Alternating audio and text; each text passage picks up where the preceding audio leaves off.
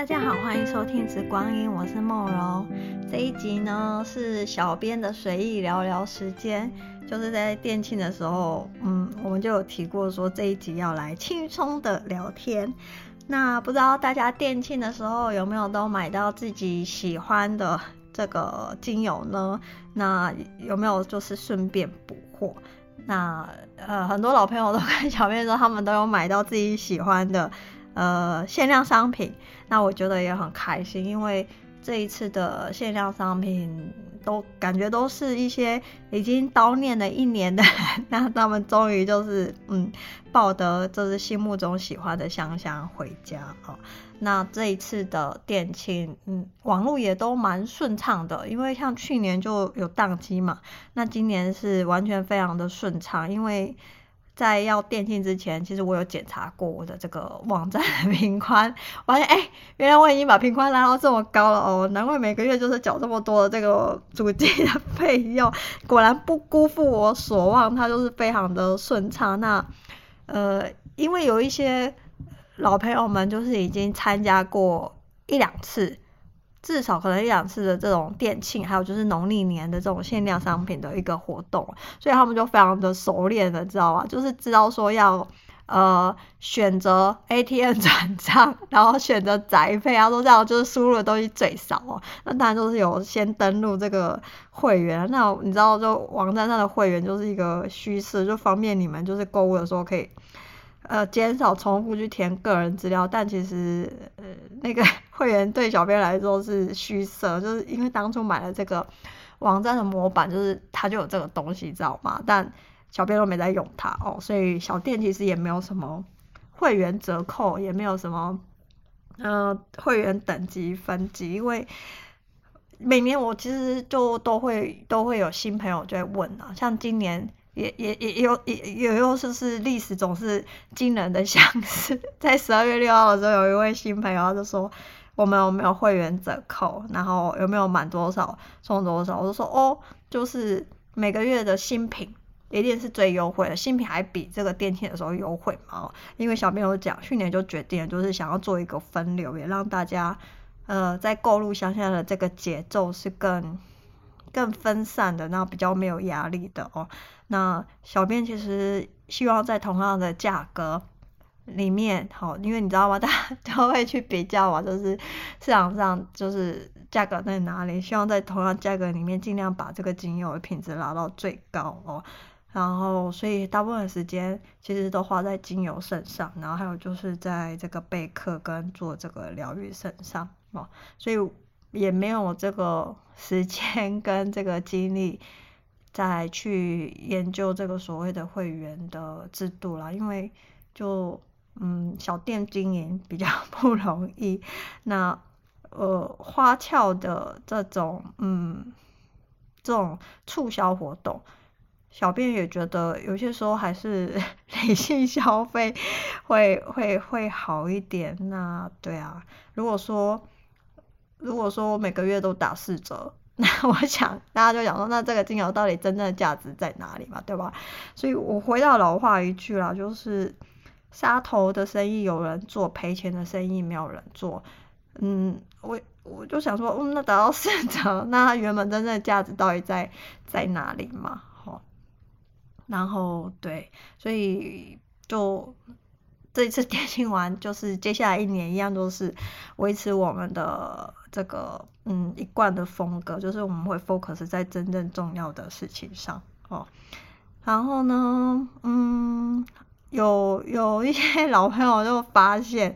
那一只百年檀香，就是网页上打的价格跟实际上后来我定的价格，其实实际上定的价格又再便宜一点点啦。那其实这一次很多的限量商品。真的是服务，就是各位老朋友哦。那调香原料也是，有很多人他可能对调香原料很熟，他也有发现这件事情哦。那纯露就更不用讲了，我觉得纯露就是，而且纯露打包真的很麻烦，然后保存也是很花心力。然后小月一边打包就觉得说，哇，这真的是。真的是服务客户哎，对啊，就是服务这些老朋友们，没关系，大家开心就好，还好一年只有一次哦。不然打包纯露真的是有一点点挑战哦。好，所以嗯，然后既然有有人在在呃，就是已经都下完订单之后，就马上问小编说，农历年还要再来一次吗？他觉得他没有玩够，哇天啊！每年就是电梯的时候，都会有人觉得他还还不够这样，但小编觉得我好像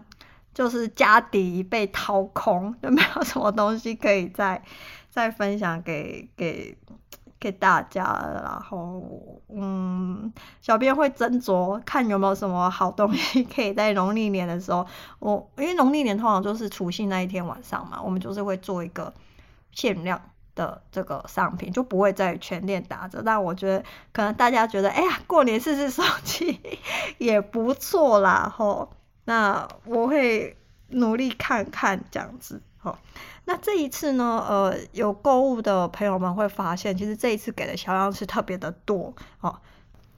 其中呢，呃，会给一支新的七十年檀香，印度檀香野生的哦。那它的产地并不是麦索尔，它的产地所谓的卡拉。那但是呢，它品质非常的好，它相对于麦索尔来说，麦索尔就是比较老派、比较醇厚的。呃，檀香的香气类型，这一支卡拉的就是野生的七十年印度檀香，它非常的轻盈，非常的甜美哦，就是非常的柔和，就是完全不同的风格。那我觉得，呃，小编特别挑了一个正宗买索产地的，跟七十年的这个印度野生檀香，我觉得这样是很有标志性的去对比两支非常好的这个野生檀香不同产地的不同特色，因为我觉得有些时候。呃，小编在上架一些精油的时候，也可以希望就是起到一个分享跟引导的作用，就是让大家知道说哦，其实不同的产地或者是不同的这个呃等级之间的精油，其实它香气是会不一样的。好、哦，那只是说每个人到底到底自己喜欢的啊、有什么样一个差别？而且这一次就是就是说你们会发现，到时候会发现七十年的。呃，印度野生檀香，因为它不是产地，不是麦索，所以那个整个价格也是会非常的嗯吸引人，非常的平易近人，你知道吗？你会觉得说啊、哦，自己原来可以轻松的拥有这么高年份的这个野生的印度檀香。好、哦，那这支七十年的，所以几乎每个人应该都有收到这样子的一个小样。那因为我觉得呃。就是平常 偶尔出现的客人也都出现了嘛，所以说趁这次店庆的时候，其实是给了蛮多的小样。那大部分是接下来可能两到三个月，我们的这个新品就先提前给大家了，因为我们一贯的风格就是希望就是大家 呃尽可能的哦、呃，我会给一些小样，希望你们知道这个气味，自己也真的喜欢的时候，你们可以买到自己真正喜欢的一些精油哦。这个是小编题外话去讲的，然后。小编呢，觉得就是因为店庆其实是蛮高强度的一个，对我来说是一个蛮高强度的一个一个活动啊。那之前其实姐姐有来帮忙过两天，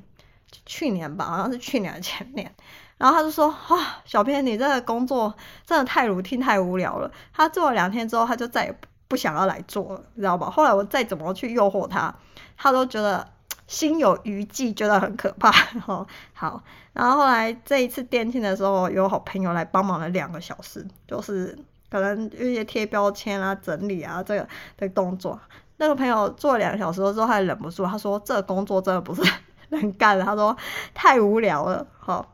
所以小编觉得就是在这种高强度下，快要众叛亲离了。嗯，小编可能会正式的去找一些小帮手，因为明年想要开的课很多，其实可能会在月底的时候录一集。其实今年小编真的默默的，可能没有说，因为也没有 时间贴文，但其实也学习了很多新东西。我希望就是可以在明年去去分享啦，齁，那。现在我先来分享一个，就是十二月二十三号的时候，即将开了一个比较特别的新课。好，那其实呢，店庆是十二月五号嘛，就是星期二，但是其实就是星期一晚上凌晨的时候，大家就就是要比手速。那在这个前几天，就是 十二月三号、二号跟三号的时候，其实。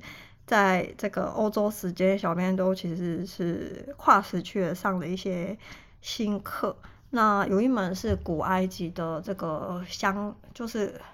古古老的香气的这个复原。哦，那呃，这个这个古埃及香气复原是一个德国的学者，他是专门就是研究古埃及哦，就是的所有的这种跟香气有关的历史。那他也从很多的古墓上面的这个呃，就是那个墙壁上，他就是去翻译、去解读很多的这个所谓的古香方，然后他也真的复原出来了。那我跟这个老师其实因缘际会下。我也不知道为什么会认识的老师，因缘际会下就上了一系列的课啦。吼，那当初会对古埃及有兴趣的原因，是因为很多人每次在讲这个调香课，大家还记得，其实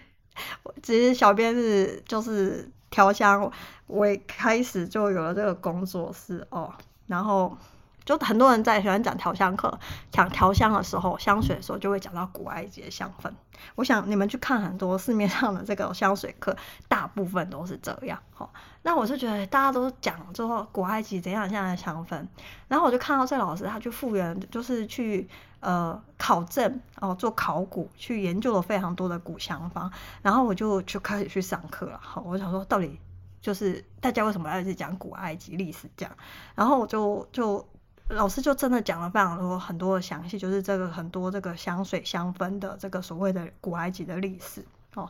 然后我后来就是说啊，因为我是研究这个香气的，那我研究了完了古埃及之后，我突然想到就是说，中国的荷香也是就是。老祖宗几千年来的，就是一两千年的这个智慧，那我是不是应该也要去研究一下，就是中国的这种香雪，就是香水、香氛、香气这一方面的文化的东西？所以呢，我也就去，后来，后来我就想说啊，那我也来去稍微的了解一下就好了哈。所以因缘际会下呢，我也去上了一一些中国古香，就是。中国合香的一些课程的，那当初其实当初一开始我只是想要做一个概念上，就是思维上的一个了解哦，因为毕竟我觉得我还是想要 focus 在这个所谓的精油上面，然后我没有想到 就是一踏入这个门之后，就是整个就是、哦、打开了一个新世界这样，然后终于知道说哦原来。我们中国的文化是这么的博大精深，然后过去一两千年来，中国的香学它是非常的结构体系，非常的完整，而且是非常的细分化，而且它是真的会落实在呃所有平民百姓的所谓的衣食住行里面，他们真的是无处不香哦。这个尤其是到这个唐宋元明清的时候，它就是达到一个非常巅峰。那当然就是后来因为。清末的时候，有一些政治跟经济的因素，那中国的香学就有一个非常大的一个断层。那所以大家可能现在大家以为听到香水，可能就会想到哦，这个西方的这种不管是人工汤体，或是近几年的这个精油调香，然后就觉得哎，这个才是这个所谓的香水，而不觉得说可能中国的老祖宗们有这样的一个东西哦。那我就是研究了这个。就是上了一些古埃及的课，然后跟老师上嘛，哦，啊，然后后来也就是 上了这个所谓的中国香学的课，然后我就发现其实历史是惊人的相似，哦，那这个这个东西其实之后我也会放在我这个非常完整的这个调香课里面，我会有一个历史的一个阶段，因为呃知道历史就会知道说其实香气。可以对每个人的意义是不一样的，那我们就可以，我们可以就是了解古人的想法，就是古代人的想法，然后重新去思考，呃，我们在学调香的时候，香气对我们每个人的意义是什么？哦，那呃，我会希望在这样子一个完整的课程里面，呃，虽然学的是精油调香，其实。调香的过程是认识自己，重新的认识自己，而且甚至会找到自己真正的样子，然后是一个表现自己非常好的一个方式。哦，香气它的这个表现力可以到非常高的一个程度。那我会希望在这样的。大概可能会是非常多天的课程啊，因为其实现在讲义写到现在已经页数非常的惊人哦。那我我不确定，至少一定会是五天。那我希望在这样五天的课程里面，那做一个非常完整的这个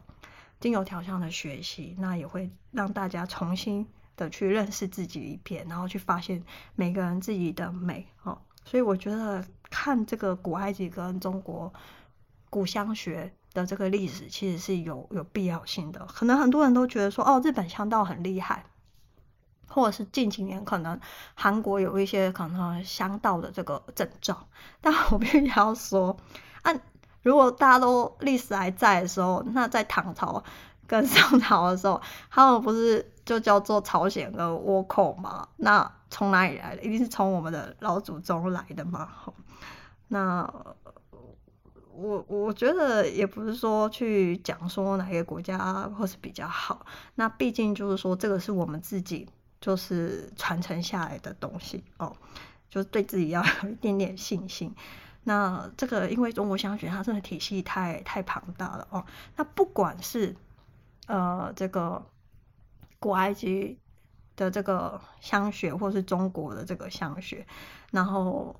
甚至就是呃，我一直有跟一个荷兰老师在学所谓的安养照护，关于这个所谓的失智症、帕金森，还有临终照护。好、哦，那我发现，我觉得我真的蛮幸运的。这几个老师里面，这三个老师，他们都有一种特质，他们都会希望把他们的东西尽量的，就是。希望学的人可以尽量的分享出去，因为很多东西是从古时候的祖宗来的，或是说他的这个临床照护里面实战经验去累积。他们希望很多人可以有这样的知识，让自己的生活过得一个更好。所以我会明年就会想要，因为今年也其实也学了蛮多课，我就想要说，哎。既然我的老师们都有这样的一个期许，那我就希望可以把自己学的东西，就是也分享给台湾的这些老朋友们或者是老学生们。那希望你们可以真的用在生活里面去照顾好自己。那一定是先照顾好自己，然后去照顾好家人。那甚至你们也可以运用在你们的这个工作里面哦。所以，呃。十二月二十三号呢，我想要先开一堂，就是说，因为其实在中国的香学里面，他们是以所谓的养生为一个非常主要的概念，而且中国的香学跟中医他们是紧密不可分的。其实中国的香学最早其实是从这个中医，尤其是所谓的宫廷，哦，这个就是讲这道历史。其实中国香学最早是从祭祀，最后到宫廷，哦，到贵族。然后最后可能会牵涉到所谓的儒释道，然后最后就普及到这个所谓的平民百姓。所以一早来一开始来说，到最后其实很多的这个所谓香学的呃香方或者是它的概念，其实都是跟这个中医是一模一样的。他们是以养为一个所谓的核心理念，就是养护哦。那其实中国香学呢，他们在这个所谓的精准香养，就是养生的这个这方面的概念，其实他们讲究的是非常的有逻辑、非常有结构的哦。那除了就是可能大家常听到的所谓四季养生，他们还有已经进展到了所谓二十四节气。那呃，可能现在就是芳疗里面以二十四节气来去香养的，呃，老师也也开始有人在讲。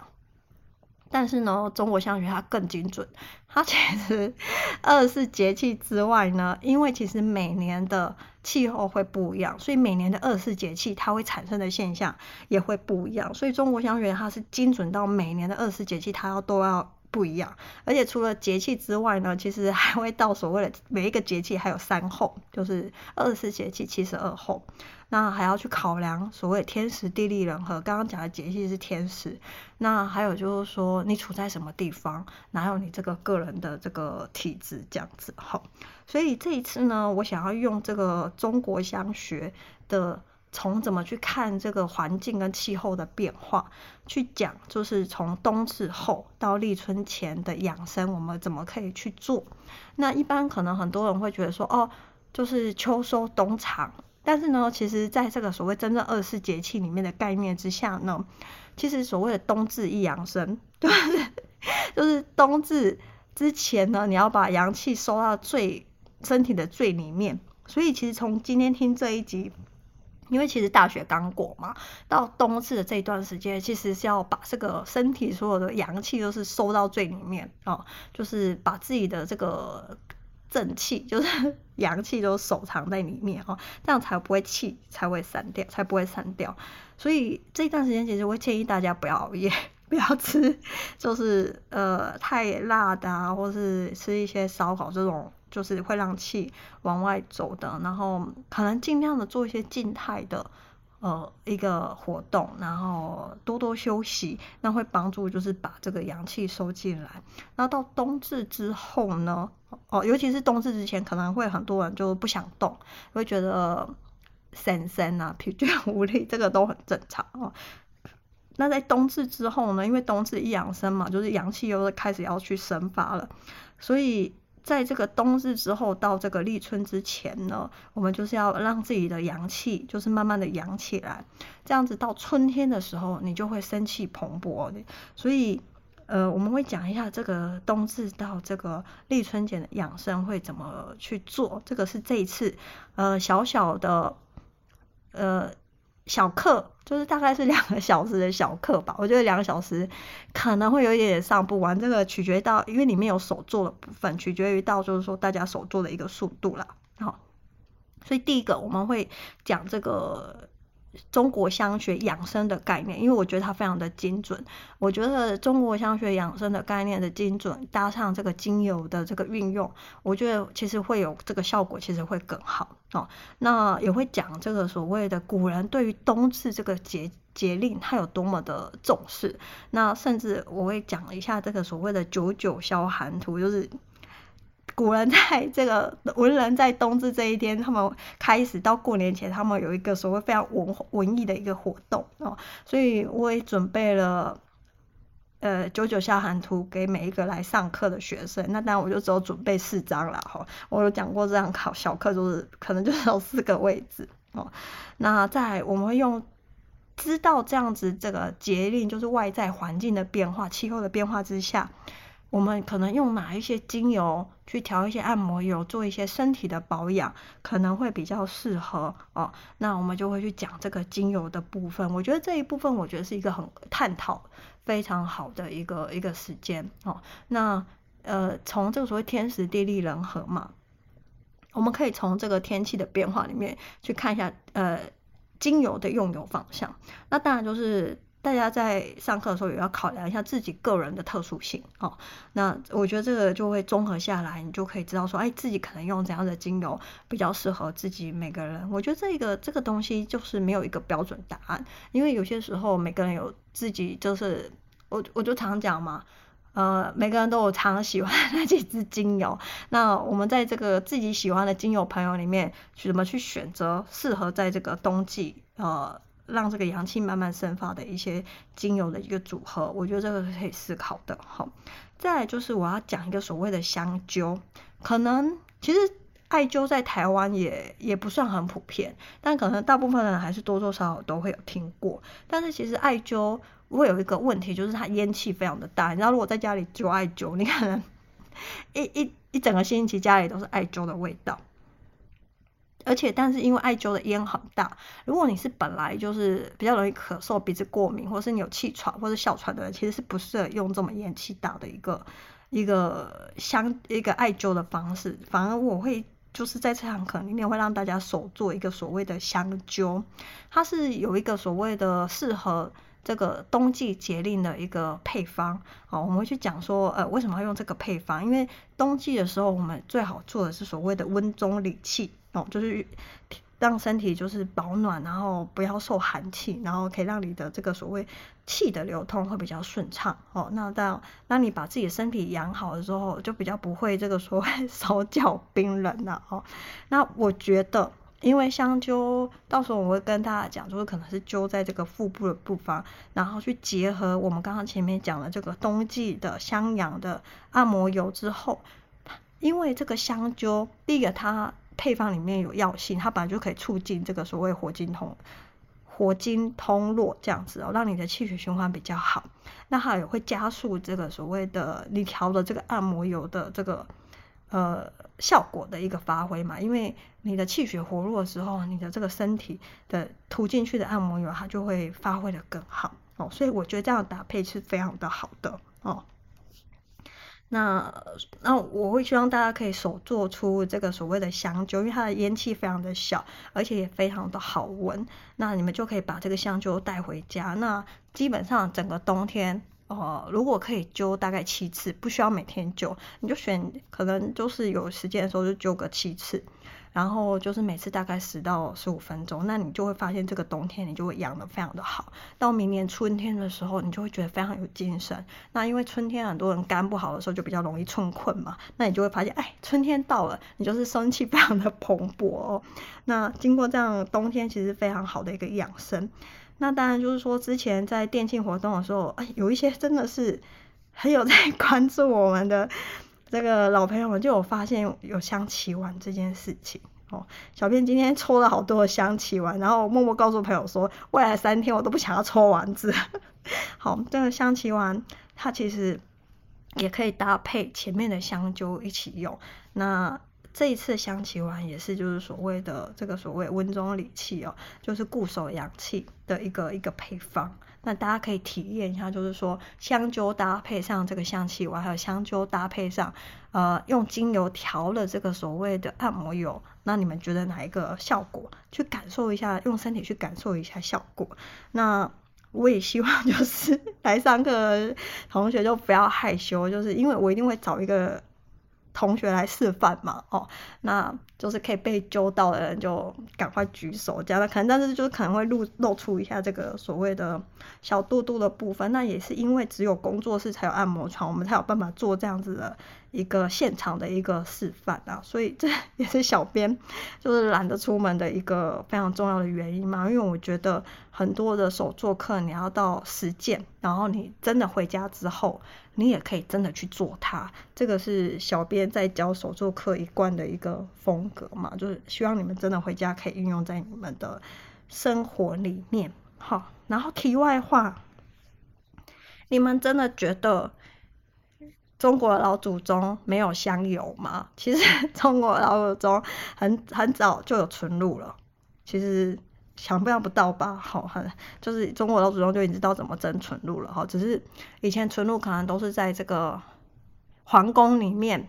娘娘们在使用的，或者是一些贵族，比较有钱嘛，所以有这样的财力去蒸这个所谓的纯露。哈，那他们香油的配方也是非常的齐全。其实香油就是类似我们现在的按摩油哦。那他们有很多的浸泡油啊，有非常多的配方哦。那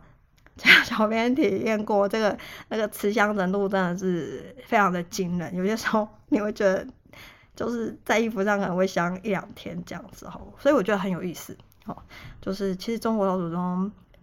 你看其实芳疗也才两三百年，但老祖宗一千多年前就有这样的一个东西，所以我觉得是可以做一个所谓的中西合并，各取所长。那我觉得在这个襄阳的逻辑跟思维上面的严谨。我觉得，呃，中国香学有它的这个所谓的，嗯、呃，独到性，有它的这个精密性在里面。我觉得这样的思维是可以拿来就是学习的。我觉得会帮助我们在用精油的时候，你以后在用精油的时候，你思考的这个细节跟角度，你会比别人更独到。哦，这个也是我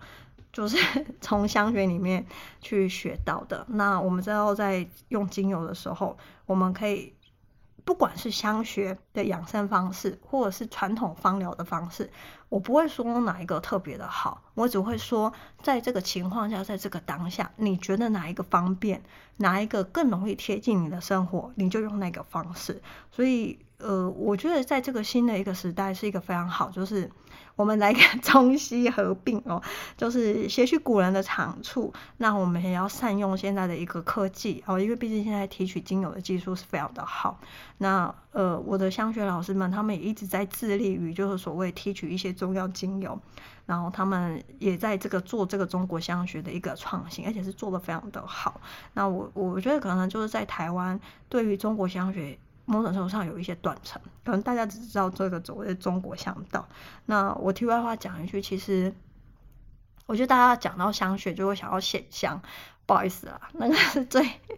最最基础的东西，而且线香是在这个宋朝才慢慢的有，明朝才才真的算是比较普遍的一个香品哦，它是一种形式，所以。如果你说唐朝就有佛教，其实以前用的其实是熏香比较多，或者是转香比较多，反而是很少用线香哦。所以可能有一些观念上，可能大家会去做一个改变。那我觉得很有意思哦。如果说对这种文化，还有对这个养生哦，我觉得是是可以，大家可以就是借由这一次的小课，可能还可以偷偷的看到这个所谓中国香学，它这个所谓的呃非常有。有一套严谨的这个想法的一个呃思考养生的一个角度，然后去做一个我们自己在精油上使用的一个思维上的一个提升，我就是相当一个好的一个小课，而且很有意思啊，就可以来这边灸一下，冬天很冷啊，就养生一下这样子哦。这个也是题外话，关于这个特别先讲一下十二月二十三号这个小课会开在。下午十二月二十三号的下午，那招生的文案我可能这两天会去会去写上去，因为小编其实还有一些 订单没有发，就是那些有敲完香气完的订单我还没有发完，我这两天发完之后，我会尽量把这个招生的文案就是贴上去。对，好，好，那有收到香气完的人就可以先用起来，因为在冬至之前。哦，这个香气丸它可以发挥非常大的一个功能，然后甚至你有可能，呃，